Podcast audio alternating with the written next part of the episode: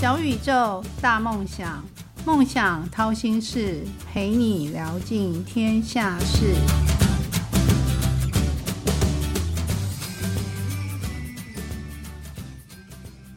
欢迎来到梦想掏心事，小宇宙，小小问大大，我是主持人王小小。小小每次上了一整天的班，觉得好累哦，一回家就好想赶快去洗澡。洗完澡之后，精神就变得很好。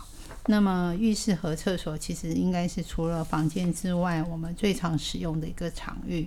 不管是里面的设备，还是外面的一些造型，其实都影响到我们的心情。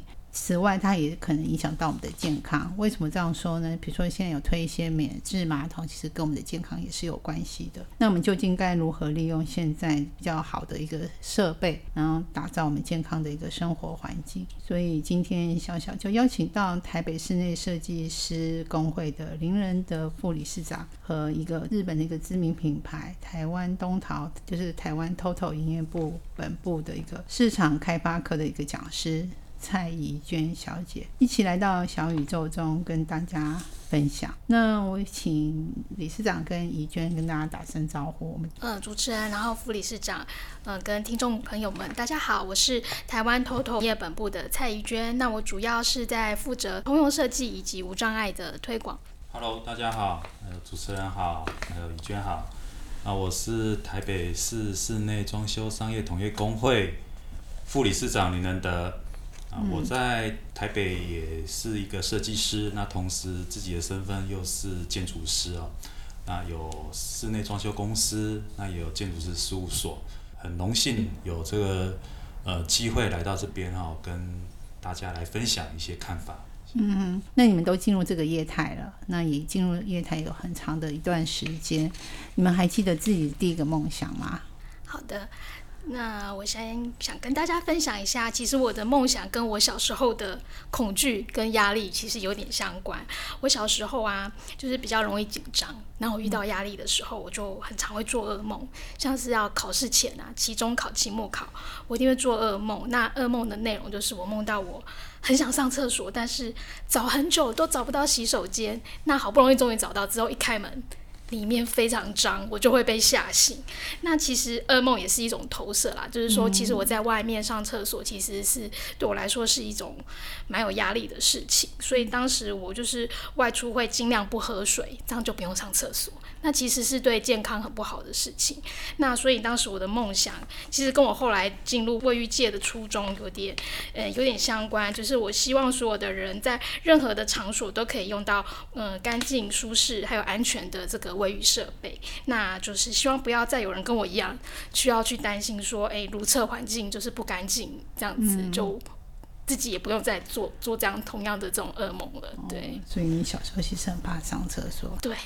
外面我觉得我们同一国耶，因为比如说像王小小常常出差，就是你担任新闻记者的时候，不是要出差嘛？每次出差我就要飞很多地方，就每天在赶飞机啊，机场厕所，然后不管是或者在采访道路上的厕所，那我只要一进去看，嗯，不行，甚至我连住饭店进去第一件事情就是帮大家洗厕所，但是大家都受不了我，就说哇，你这个这个毛病再不改，你自己会把。自己给绑死了，那所以其实你说的这个呃，其实卫浴设备，特别是厕所，这个真的是影响到我们的生活。对，嗯，甚至我觉得对女生影响比较大了，对男生应该好多了。嗯，好，那那个仁德副理事长，您呢？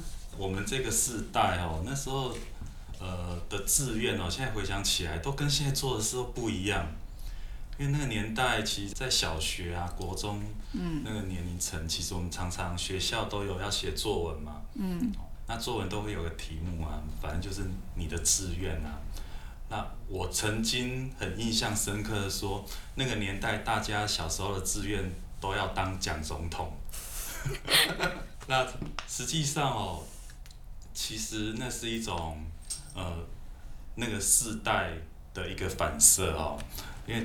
那时候的过程啊，或是课程啊，都常常看到一些这些人物啊，有一些这个文章啊，例如说伟人总是看到鱼，他都会往上游。他就讲说，他看到往上游的时候，就会想到他的未来人生的一一一个想法和一个升华哦。他等到长大之后呢，我就觉得说，当然我们不可能再当蒋总统了嘛，蒋总统只是那个小时候的一现个。现在我们是当蔡总统，特别是女生。那其实现在看到鱼啊，其实就在陪小孩。我们看到鱼又是另外一种境界哦，就是陪小孩在捞鱼，或者是看着鱼鱼在跑。其实我们也在想说，那鱼哪时候我们看到它是会逆流而上的哦？这种人生的体悟哦，也真的是我们还是平凡人呐、哦，就是平凡人还是做平凡事。那有时候还是会觉得说，平凡事也是不简单。嗯做到面面俱善，甚至要达到一个社会的一个理想要求哦，那也是每一个各各行各业的人都是要谨守他自己的本分。那我觉得到现在我我就会回归说，那我就尽好本分，做好该做的事，对得起自己。你的你的梦想好小哦，好。对。哦，梦想跟就是要画大饼的事情，那那你就么小其实也不容易做得到哎、对啊，呃但我还是要心中永远有一个美丽的梦想，那 我才有才有动力往前走。那你们在进入这个业态了，我想说，嗯，比如说小小的听众也想透过节目学一自学一个他平常用不到的一个知识，你们在这个业态有没有什么术语是你们常常用到的？那个怡娟，好，想跟大家介绍一下马桶的施工方式。其实我们每个人啊，平均如厕啊，一天大概要六到八次。但是我们会知道马桶的施工方式吗？就是有分为湿式施工跟干式施工。小小，你知道我们家里的马桶的施工方式是哪一种吗？不知道，小小就觉得花钱就是他们的事，跟我没关系，我只要负责付钱就好了，付钱跟赚钱。对，这样是嗯，马桶的施工方式，到刚刚讲的就是主要分为两种。那传统的方式就是湿式的施工，是水泥的固定方式。那水泥固定的方式，其实大概要等待三天左右，那个水泥完全干，我们的马桶才能用。那甚至是马桶严严重的阻塞的时候，我们需要破坏这个马桶，你才有办法把异物给取出来。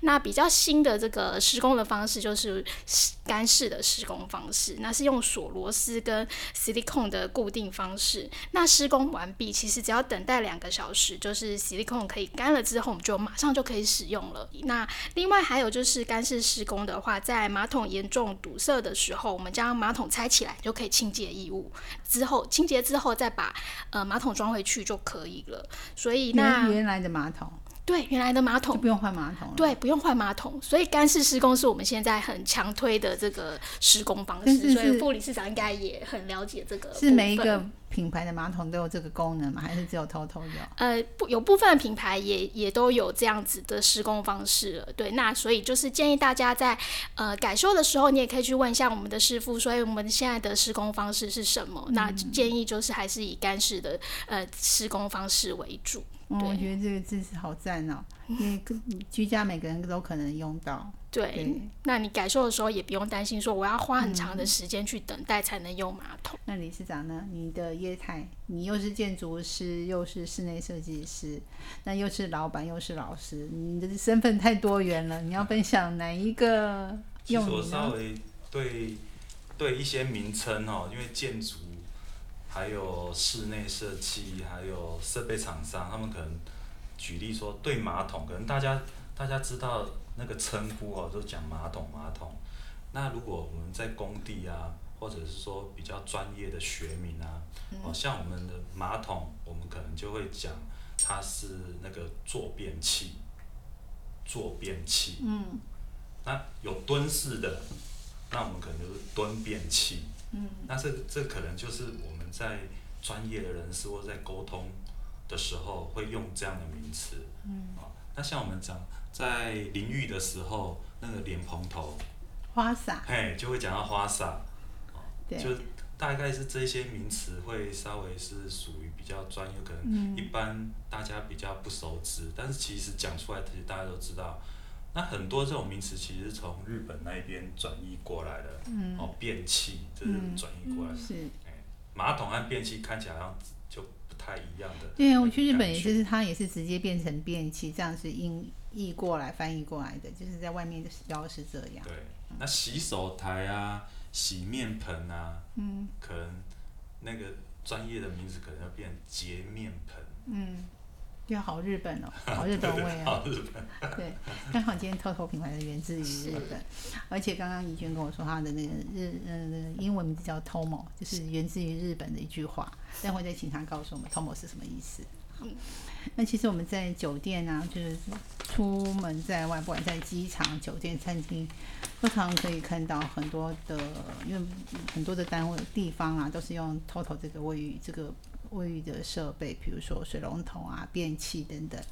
那其实我现在想问说，因为我大学念艺术的吧，所以老王卖瓜了，卖呃卖一下瓜了，就是说，那你们在设计商品的时候是从什么观点出发？那，想要达到什么样的服务的境界，然后再推出你们这个头头的产品？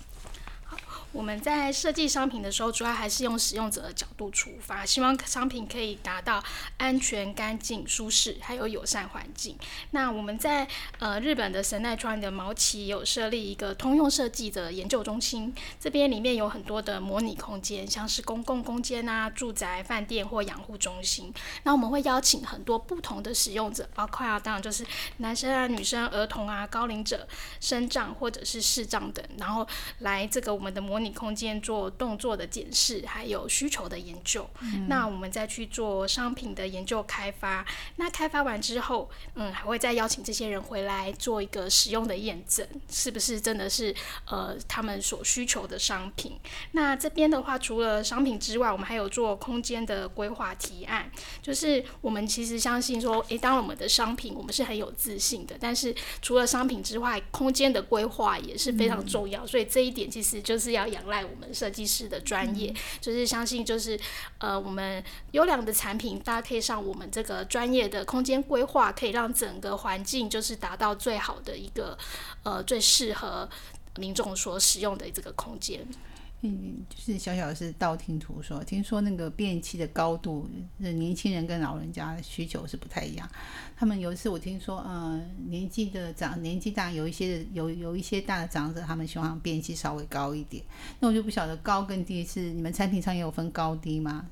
在这呃商品上推广的时候，嗯就是高跟低，其实我们便器的高度其实都差不多，大概在、呃三十七到三十九。那加上你的便座的高度的话，大概三公分，所以会大概四十到四十三左右。那这个高度的话，其实就是一个成年人在做的时候是最适宜的一个高度。那你在起身坐下的时候，就是会比较舒适一点。如果你呃太高的话，可能就会比较危险，或者是太低，你可能起身就不方便。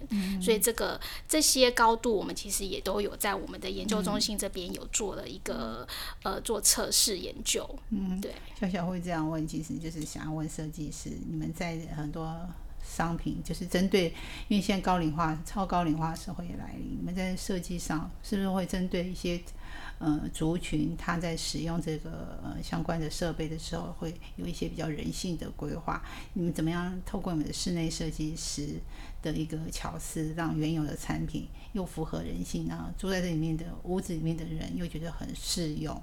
我我自己本身也是台北市政府这边的无障碍的委员哦。嗯。那我们其实在这几年里面哦，都是在讨论所有设备的无障碍。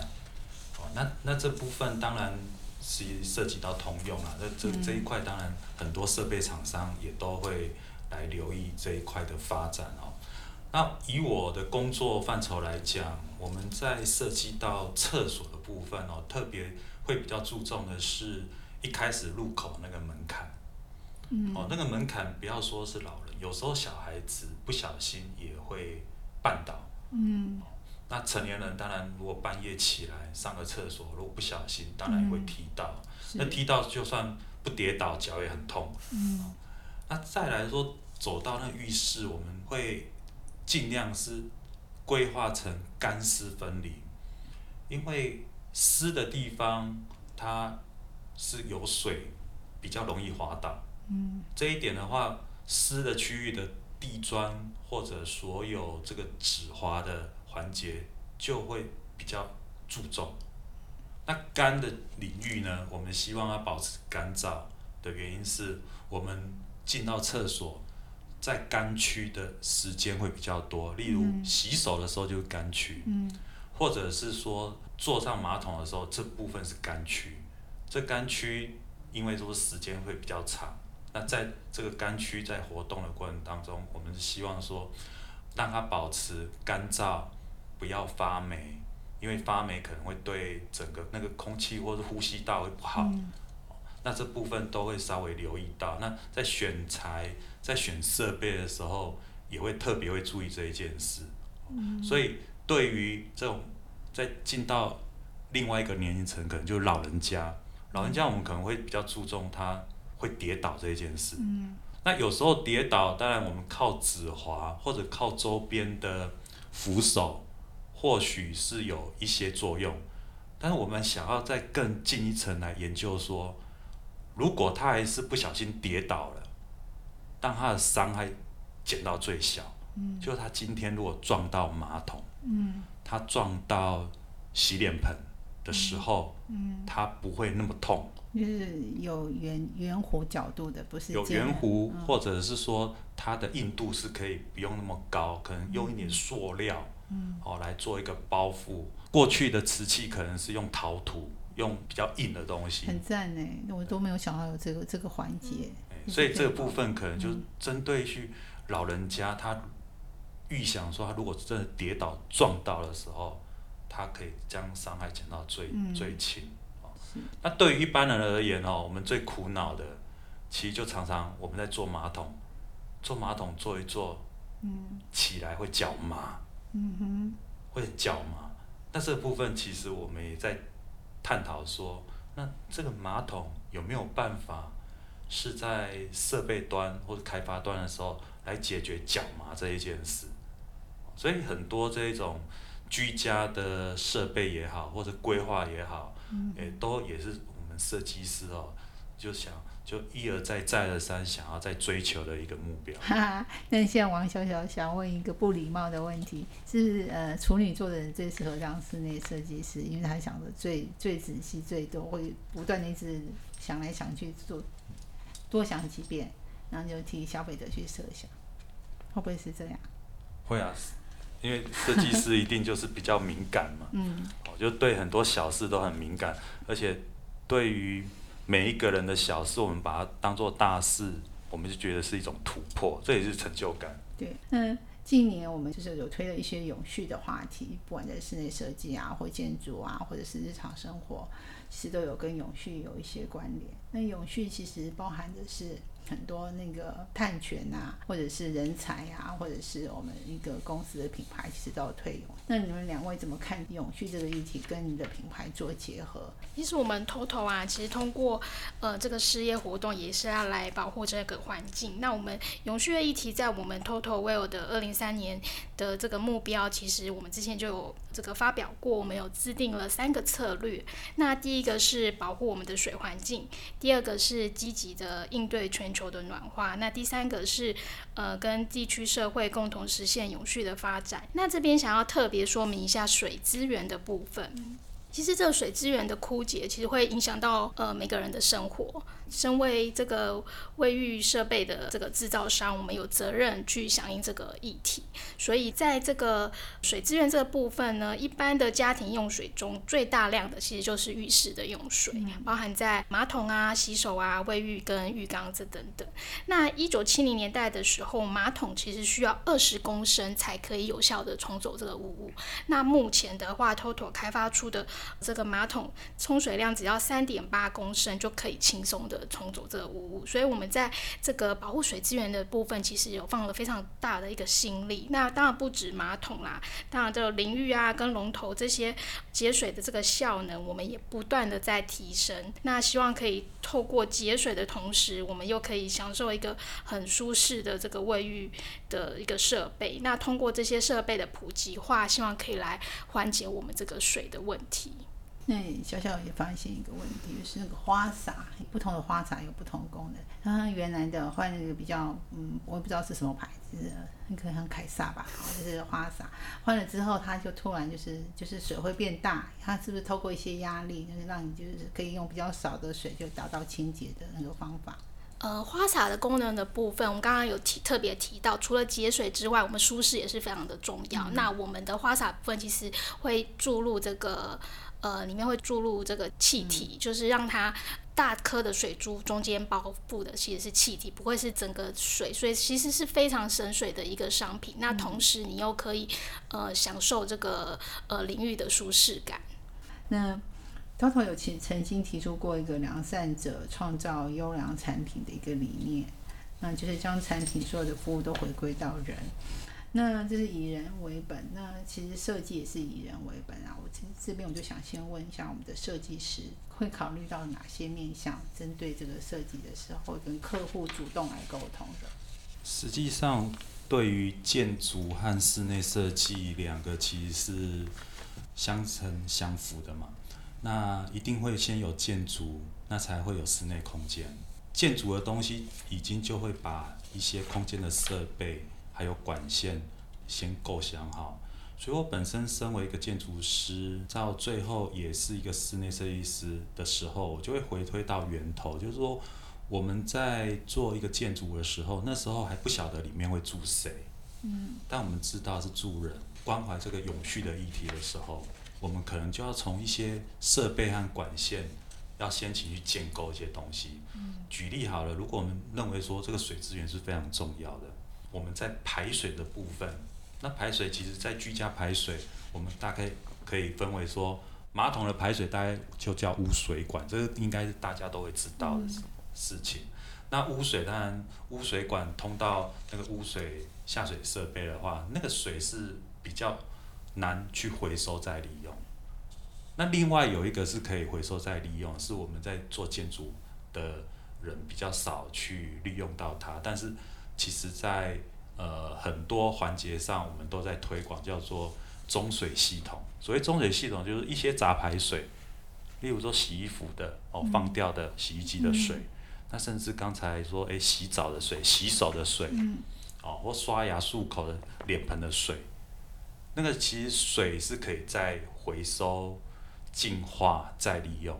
这时候我们排出去的，其实还是可以回过头来做利用。但在利用的时候变成中水了，中间的中中水再利用。中水再利用可以提供什么样的东西使用？其实就是马马桶在冲水的时候，它就可以用中水系统来使用。嗯，对，这样就会省水了。嗯那这套设备如果在建筑刚在规划的时候有这样的这样的想法的时候，那其实这栋建筑就是绿建筑。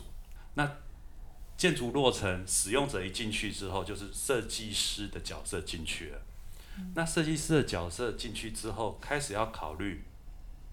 我觉得最重要的是，我们在洗澡的时候，我们在放热水，它前一段都是出冷水，那个冷水你可能都浪费掉了，因为你要等到热水出来。你才开始洗澡，真的是这样。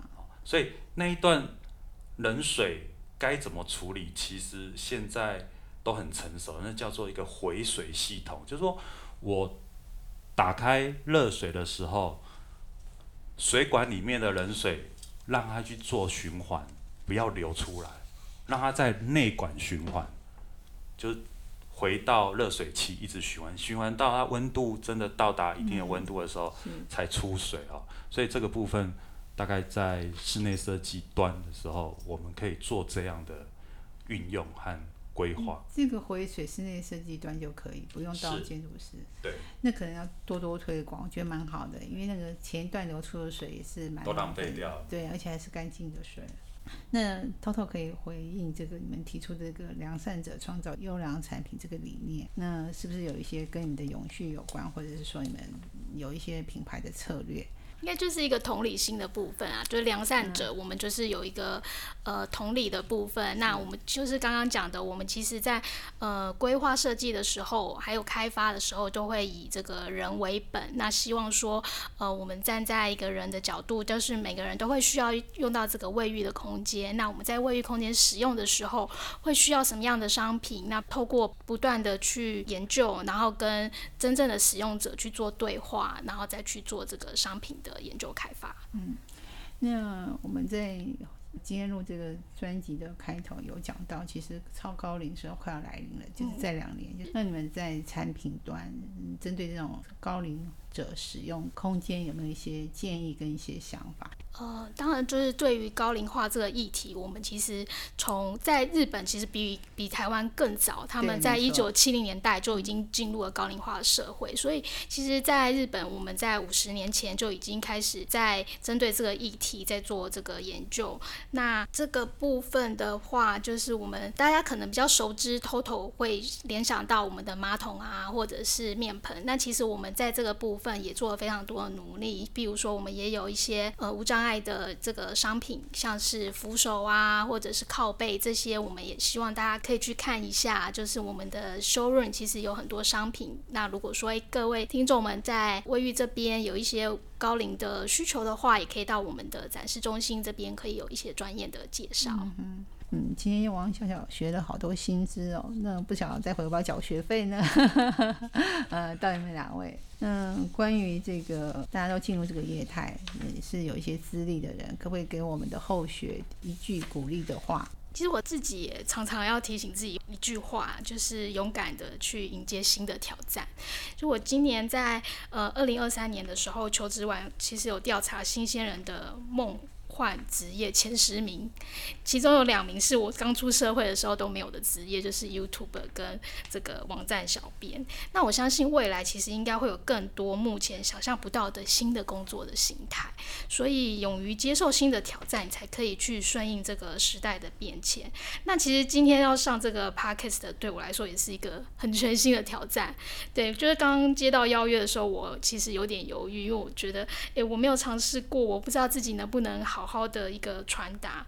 那后来想想说，诶，我第一次登场就有专业的主持人，还有我们这个很经验很丰富的副理事长，就共同录制。那这么好的安排，我还有什么好害怕的？所以我就来参加，勇敢的迎接这次的挑战，这样子。结果我们聊天不是很开心吗？，对啊其，实就聊聊天嘛，对不对？好，好，理事长您呢？其实这个议题哦，其实让我想到说，这几年我都在学校在做这些呃教导哦的一些工作，那感触也蛮多的哈、因为我们公司或者是一些地方都有需要用到这些学子的地方哦，但是他们给我的那个反馈并不是很愉快的反馈哦，我这是说真的，就是说现在的年轻人。可能因为受到世代的观念影响，可能会比较追求自己的利那个权益。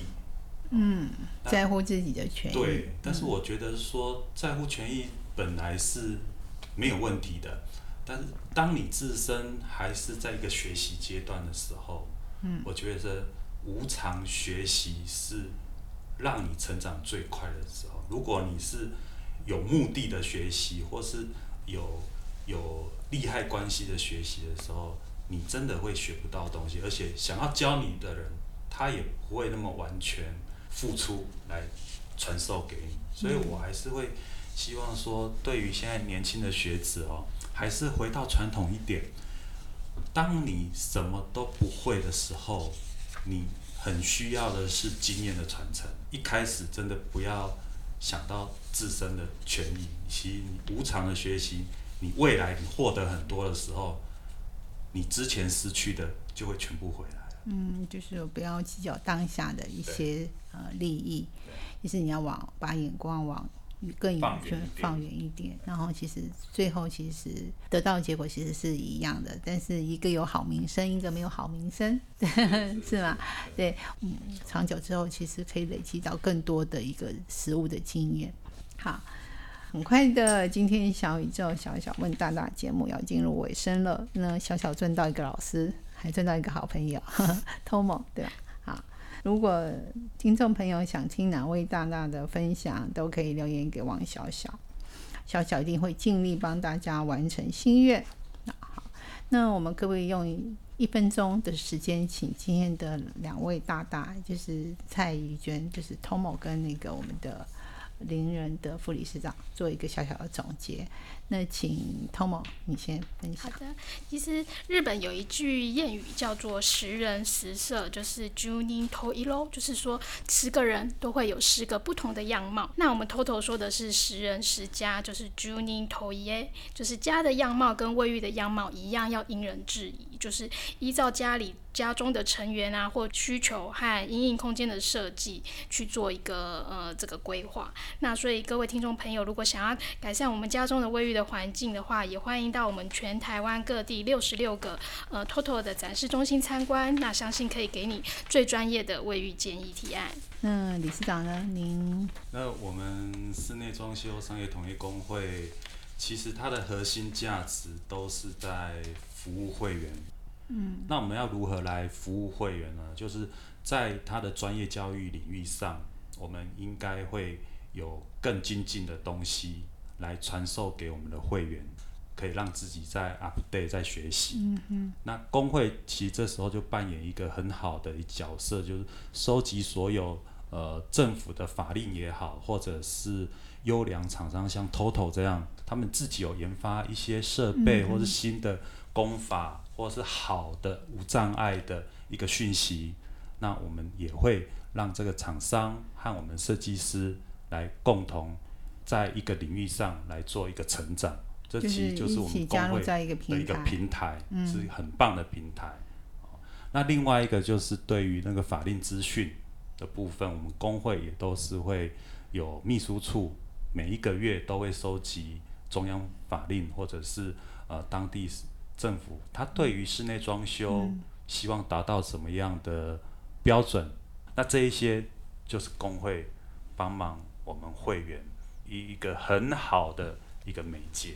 很快，今天的节目要进入尾声了，不想再留你们太久了。好，美好与成功都不是偶然，曲曲折折的闲心事，到底练了什么绝学，占了什么秘方，才能够一路向梦想靠近呢？快来掏心事，用一杯咖啡的时间，小宇宙小小问大大，与你一探究竟。谢谢今天两位大大，就是台北市室内设计师工会的林仁德副理事长和台湾 Total 营业本部的蔡怡娟来到节目中的分享。我们要跟大家说再见了，大家再见喽，拜拜。梦想掏心事，掏尽天下事。